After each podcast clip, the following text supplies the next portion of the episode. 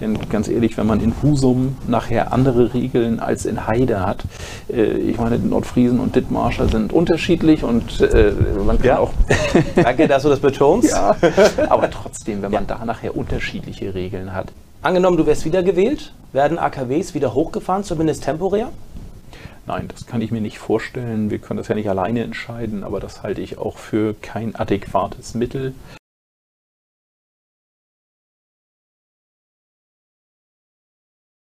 Also man darf das auch nicht zu genau lesen, weil man dann, glaube ich, auch verrückt wird und denkt, ich baue eigentlich nur Mist, wenn die Kritik ja, dann auch über einen herprasselt. Und deswegen habe ich das auch schon ein bisschen, äh, so, so mich wirklich auch frei davon gemacht. Früher habe ich mir es dann doch ab und zu nochmal durchgelesen, aber jetzt versuche ich das so gut es geht irgendwie zu vermeiden. Es tut mir leid für alle, die da kommentieren. Das sind ja auch seriöse Menschen. Sicher, in der Unterzahl, will ich Ja, behaupten. ich würde auch vermuten, dass das so ist, ja. Ich wollte immer mit dir eine Tasse Tee trinken und deswegen bin ich froh, dass ich diesen Wunsch heute endlich realisieren konnte. Daniel, das weiß ich sehr zu schätzen.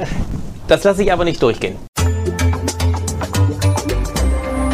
Tores Tea Time.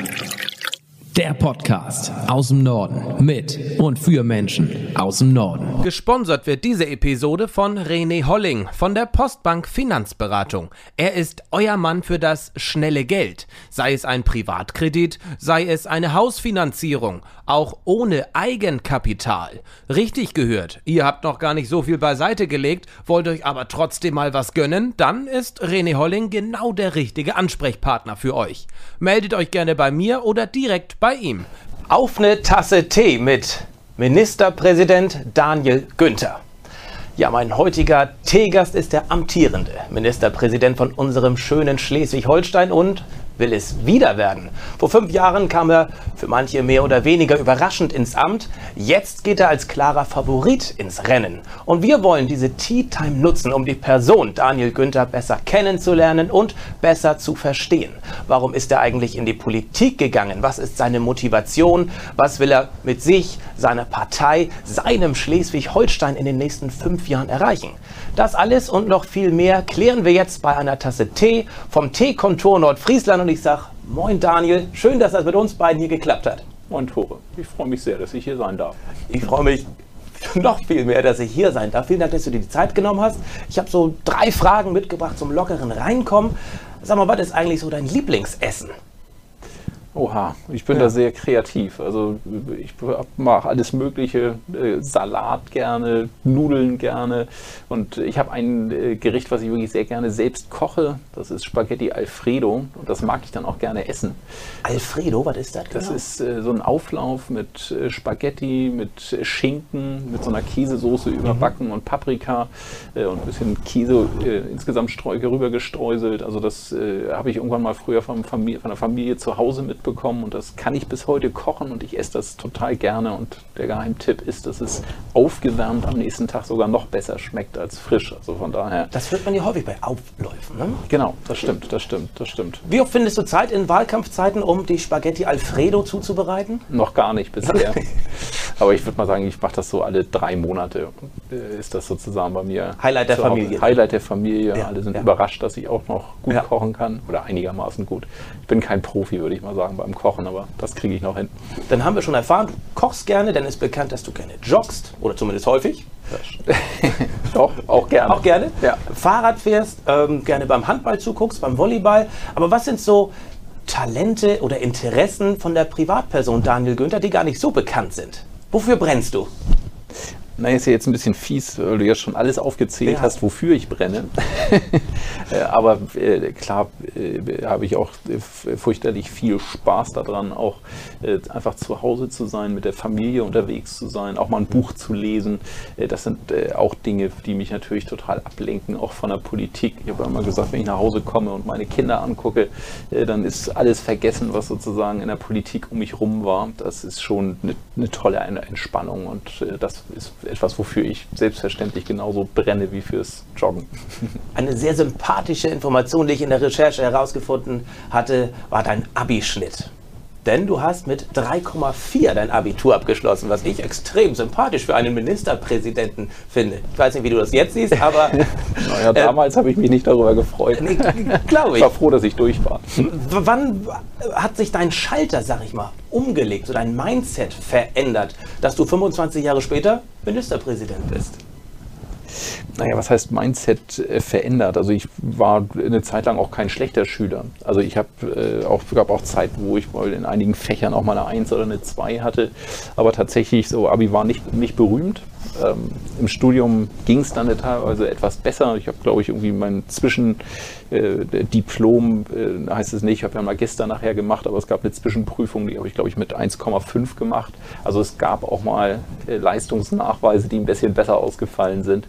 Ähm, aber ehrgeizig war ich, war ich schon immer, äh, gerade im Sport, äh, auch im Handball insbesondere, was ich ja früher lange leidenschaftlich gespielt habe. Also ich kann schon, ich sag mal, auf den Punkt konzentriert mich auf Dinge vorbereiten und auch für etwas brennen und mich auch dafür engagieren. Ähm, aber da gab es jetzt keinen Zeitpunkt, wo sozusagen so ein Schalter Klick gemacht hat. Ich bin da ja auch so ein bisschen reingerutscht in das, was ich heute tue. Erzähl doch mal, wie bist du da reingerutscht und wann vor allem?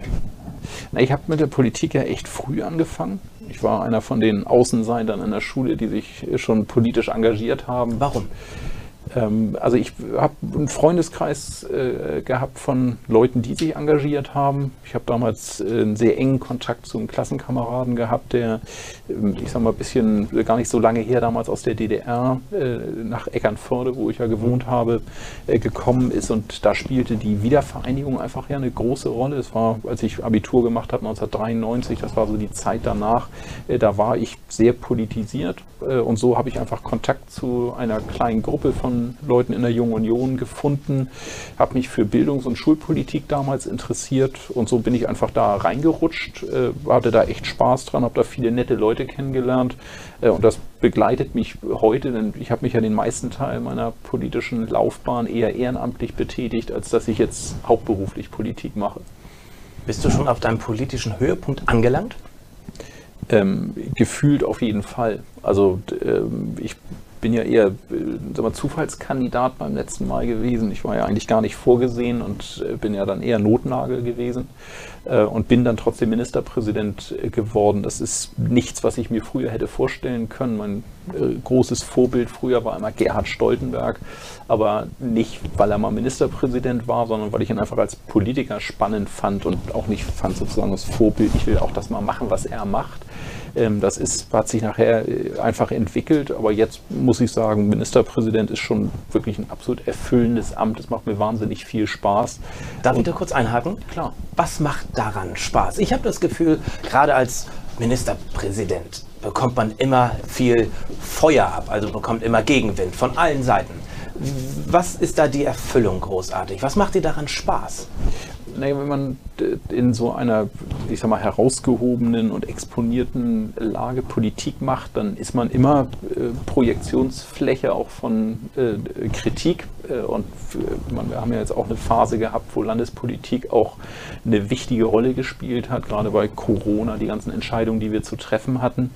Äh, und das muss man ein bisschen ausblenden können, wenn da auch Kritik geäußert wird. Äh, aber mir macht einfach daran Freude und das für mich auch erfüllend, dass ich einfach auch Entscheidungen treffen kann, dass ich an ganz maßgeblicher Stelle auch über das Leben ja von vielen Menschen auch positiv entscheiden kann ne? und auch Dinge voranbringen kann. Äh, und das äh, ist etwas, wo ich wirklich auch eine ganze gute Machtfülle ja auch habe, eine ganze Menge auch gestalten kann. Äh, und die Tage sind halt immer anders. Also ich habe keine Einheitstage, außer in Corona-Zeiten zugegebenermaßen. Da saß ich auch manchmal von 9 bis 22 Im Uhr Hotelzimmer im Büro rum. Oder im Hotelzimmer, genau. Das war dann schon ein bisschen eintönig, aber eigentlich ist Ministerpräsident ja schon extrem abwechslungsreich und jeden Tag eine neue Herausforderung, auf die man nicht vorbereitet ist. Das ist schon echt ein total spannender Job, kann ich jedem nur zur Nachahmung empfehlen. Tust du dir Social Media an? Liest du da Kommentare über Äußerungen von dir, über Beiträge von dir? Also so selten wie möglich, gebe ich zu. Warum? Ähm, weil die Laune, das, also die Laune wird nicht besser dadurch. Also ich finde, ja. bei Social Media muss man auch echt aufpassen, mhm. äh, weil da einfach finde ich, viele Grenzen auch überschritten werden. Äh, man nicht weiß, wer verbirgt sich eigentlich dahinter. Äh, es auch eine ganze Menge Leute gibt, die das auch nutzen, um einfach ihren Frust loszuwerden. Also man darf das auch nicht zu genau lesen, weil man dann, glaube ich, auch verrückt wird und denkt, ich baue eigentlich nur Mist, wenn die Kritik ja, dann auch über einen herprasselt. Und deswegen habe ich das auch schon ein bisschen, äh, so, so mich wirklich auch frei davon gemacht. Früher habe ich mir es dann doch ab und zu nochmal durchgelesen, aber jetzt versuche ich das so gut es geht irgendwie zu vermeiden. Das tut mir leid für alle, die da kommentieren. Das sind ja auch seriöse Menschen. Sicher, in der Unterzahl, will ich behaupten. Ja, ich würde auch vermuten, dass das so ist, ja. ist das mehr, ist diese Kritik, dieser, dieser Umgangston, dieser raue Ton, ist der mehr geworden seit Corona? Was glaubst du? Was sagen auch deine Wahlkampfhelfer oder dein Team? Naja, also es hat schon nicht geholfen, äh, Corona. Das, das das aufgehört hat. Ne? Aber ich fand auch schon vorher ist es schon äh, auch in den sozialen Medien immer schwierig gewesen, da eine seriöse Debatte zu führen, sodass man auch das Gefühl hat, man hört sich gegenseitig zu und man argumentiert wirklich miteinander und versucht den anderen von seiner Meinung zu überzeugen. Ich fand, es war schon vorher eigentlich häufig so, dass da jeder so in seiner Blase war und man eigentlich immer nur über die anderen schlecht gesprochen hat und ja. Äh, nur seine eigene Meinung zählt. Und das ist eigentlich nicht das, was ja eigentlich Demokratie Demokratie aufmacht, ausmacht, so ein Wettstreit auch der Ideen, Diskurs, der stattfindet, das wird über soziale Medien eigentlich ziemlich ausgeblendet. Also Lass uns noch ganz kurz beim Thema Corona bleiben, denn in wenigen Tagen, Anfang April, passiert ja was lang ersehntes. So gut wie alle Corona-Maßnahmen in Schleswig-Holstein fallen weg. Wie bist du dazu gekommen, zu diesen, in diesen Zeiten, wo die Inzidenz auch richtig, richtig hoch ist, zu sagen, so, auch Maske fällt weg? Naja, wir greifen ja schon ziemlich in die Grundrechte von Menschen ein. Und ähm, das ließ sich ja auch für einen längeren Zeitraum damit begründen, dass wir eine Überlastung des Gesundheitssystems dadurch vermieden haben äh, und auch wirklich verhindert haben. Das muss man ja sehr deutlich sagen, denn äh, wir hatten ja, ich sag mal, im Januar des letzten Jahres eine Inzidenz damals noch von 50 60 mal auch gerade mal 100 in Schleswig-Holstein und hatten aber schon auch eine belastete Situation in den Krankenhäusern, äh, auch viele Tote. Ähm, und seitdem hat sich ja eine ganze Menge in Schleswig-Holstein getan. Wir haben einen Impfstoff wir haben eine enorm hohe Impfquote in Schleswig-Holstein. Also danke an alle, die ja. da mitmachen. Das ist nicht selbstverständlich. Und gerade beim Boostern sind wir um Längen vorne unter den Bundesländern und sogar in ganz Europa in der Spitzenposition. Das heißt, wir haben eine äh, gut geschützte Lage in Schleswig-Holstein. Wir haben eine Variante, die auch deutlich weniger schwere Verläufe macht. Äh, und deswegen ist es trotzdem eine Situation, wo ich auch selbst merke, dass mancher noch sagt, ein Schwur ohne Maske ist alles doch noch ein bisschen schwierig, äh, aber es ist verantwortbar im Moment. Und irgendwann muss man, finde ich, den Weg auch wieder hin äh, zur Eigenverantwortung gehen, äh, denn der Staat darf in einer solchen Situation dann eben nicht mehr so einschneidend in Rechte eingreifen, weil die Situation ist in den Krankenhäusern einfach nicht rechtfertigt und der Gesundheitsschutz eben auch nicht. Aber trotzdem sage ich immer, wer sich im Moment unsicher fühlt, auch beim Einkaufen unsicher fühlt, da müssen wir auch weiterhin mit Respekt sagen, wer trotzdem weiter eine Maske tragen will, ist kein Außenseiter, sondern schützt eben sich auch weiterhin gut. Und das ist jetzt eine Phase, durch die wir, glaube ich, im Moment durch müssen, die gut verantwortbar ist. Und deswegen haben wir die Entscheidung auch wirklich aus Überzeugung getroffen. Gibt es einen Weg zurück zu den Maßnahmen? Ich äh, spiele da auf die sogenannte Hotspot-Regelung an, die du ja, die ihr ja abgelehnt habt für Schleswig-Holstein. Ganz kurz, was heißt Hotspot-Regelung und warum habt ihr euch dagegen entschieden? Und heißt es, dass es definitiv kein Zurück zu 2G geben wird, beispielsweise? Also ich glaube, in so einer Pandemie haben wir alle gelernt, dass man nie etwas wirklich ausschließen ja. sollte, dass es nicht passieren kann. Ähm, aber es ist schon sehr unwahrscheinlich, dass das äh, passieren wird, eben wegen der ganzen Indikatoren und äh, Zahlen, die wir in Schleswig-Holstein einfach im Moment haben. Ähm, Hotspot-Regelung heißt, dass man in einem Teil des Landes entscheiden könnte, dass man da noch einschneidende Maßnahmen wie Maskenpflichten, Testpflichten macht. Aber das ist an die Voraussetzung geknüpft, dass eine tatsächliche Überlastung des Gesundheitssystems droht und unmittelbar bevorsteht. Und wir haben teilweise in den Krankenhäusern schon eine angespannte Situation, die aber eher daran liegt, dass viele Menschen dort auch infiziert sind und deswegen nicht arbeiten können. Aber wir haben halt keine Überlastung. Und deswegen könnte man auch gar nicht begründen, warum man einen äh, wirklichen Hotspot in dem Bereich macht. Äh, und das ist sachlich der Grund, warum wir uns dagegen entschieden haben. Und wir versuchen aber möglichst auch diese äh, Maßnahmen gar nicht zu ergreifen. Denn ganz ehrlich, wenn man in Husum nachher andere Regeln als in Heide hat, äh, ich meine, Nordfriesen und Dithmarscher sind unterschiedlich und äh, man kann Ja. auch Danke, dass du das betonst. ja, aber trotzdem, wenn man da nachher unterschiedliche Regeln hat äh, in einem Land wie Schleswig-Holstein, das äh, glaube ich, sollte man möglichst vermeiden, sondern eher einheitliche Regeln auch min zumindest im ganzen Land haben, noch besser, ich sage mal bundesweit einigermaßen äh, vergleichbare Regeln. Nun steht ja auch bald eine große Wahl bevor. Anfang Mai ist es soweit. Kannst du ganz kurz, schauen wir auf die Uhr, zehn Minuten haben wir noch, kurz zusammenfassen, was sind eure drei, vier Kernziele für die nächsten Jahre und womit geht ihr in den Wahlkampf, mit welchen Themen? Also Sicherheit ist wichtig. Ähm, das, Was heißt Sicherheit? Sicherheit Da verbinde ich direkt, äh, ich fühle mich auch sicher und die Polizei ist im großen Aufgebot da. Ist das damit gemeint? Auch, also das gehört auch zum Sicherheitsgefühl, aber ich äh, empfinde den Begriff als viel umfassender. Äh, gerade im Moment merken wir alle, äußere Sicherheit ist auch ein bisschen ja bedroht, Ukraine-Krieg. Äh, aber klar, das ist das Sicherheitsgefühl, dass man vor Kriminalität, vor Gewalt geschützt ist. Aber wir merken im Moment, dass so ein Thema wie Versorgungssicherheit, äh, habe ich Strom, äh, bin ich unabhängig von Gaslieferungen aus Russland, das spielt für Menschen schon auch eine große Rolle. Und deswegen glaube ich, dass Sicherheit ein wichtiges Thema ist. Ähm, wir brauchen in Schleswig-Holstein äh, auf jeden Fall äh, auch äh, in den Fokus das gesamte Thema Wertschöpfung, Zukunft. Wie verbinden wir das mit Klimaschutz? Weil wir aus meiner Sicht da Riesenchancen haben. Das merken wir im Moment. Gerade in Nordvolt in Heide. ne? Ja, absolut. Wir haben Ja, ja. erneuerbaren Strom und wir wissen jetzt auch, dass wir damit auch Unternehmen ansiedeln können. Und wenn wir es klug anstellen, haben wir in den nächsten Jahrzehnten wirklich eine Chance, dass Schleswig-Holstein äh, vom, äh, von den Voraussetzungen her ganz weit nach vorne kommt. Äh, und das dritte Thema, was mir persönlich am Herzen liegt, ist, passt aber auch ein bisschen dazu, sind junge Menschen. Ich glaube, dass wir in der Corona-Pandemie ähm, denen ziemlich viel zugemutet haben, dass die gerade, äh, der, ich sag mal, Menschen, die Abi gehabt haben in der Zeit, die, Die beneide ich keineswegs, was die alles verpassen. Genau. Und das kann man nicht zurückholen.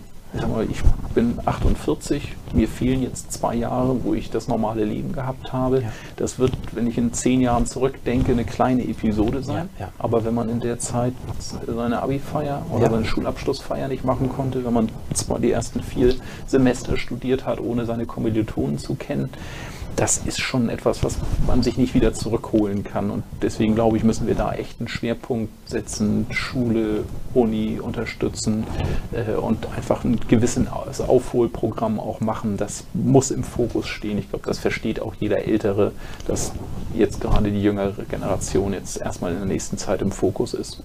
Zum Thema Schule habe ich auch eine, eine, eine Nachfrage, hatte ich in eurem Wahlprogramm gelesen. Ne, Es soll kein Unterricht mehr ausfallen, steht da drin. Ist ja schön, aber wie soll denn das gewährleistet werden? Na, indem wir den Weg weitergehen, den wir bisher gegangen sind. Wir haben ja eine ganze Menge auch bei den Lehrerstellen gemacht im Land ähm, und haben weniger abgebaut, als eigentlich möglich gewesen wäre, auch durch zurückgehende Schülerzahlen. Das hat sich glücklicherweise alles in Schleswig-Holstein ein bisschen relativiert. Äh, Und wir haben jetzt eine Unterrichtsversorgung eigentlich an allen Schularten, die bei 100 Prozent und mehr liegt. Hört sich jetzt an, als wenn alles perfekt ist, aber 100 Prozent heißt eben, wenn es krankheitsbedingte Ausfälle gibt, fällt immer noch Unterricht aus. Und deswegen wollen wir noch weiter nach oben gehen, damit eben Vertretungen möglich äh, sind bei uns in Schleswig-Holstein. Denn es ist schon bitter, finde ich, wenn Unterricht ausfällt, wenn er nicht sachgerecht auch vertreten werden kann. Das ist etwas, was fehlt. Und deswegen finde ich, ist das ein wichtiges Ziel, dass möglichst wenig Unterricht wenn er gar nicht mehr ausfällt, wäre sensationell, aber dass möglichst sehr wenig Unterricht ausfällt, das glaube ich ist schon wichtig. Eine Frage zum, zum Leben.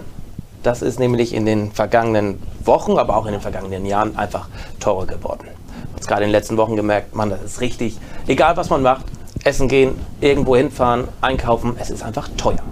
Meine Tour jetzt nach Kiel von Husum aus, überlegt, fahre ich mit dem Zug oder doch mit dem Auto, hat sich kaum was getan. Preise. Ich bin jetzt letztendlich doch mit dem Auto gefahren. Was hat die CDU vor, damit das Leben noch bezahlbar bleiben kann? Na, wir werden das nicht alleine im Land machen können.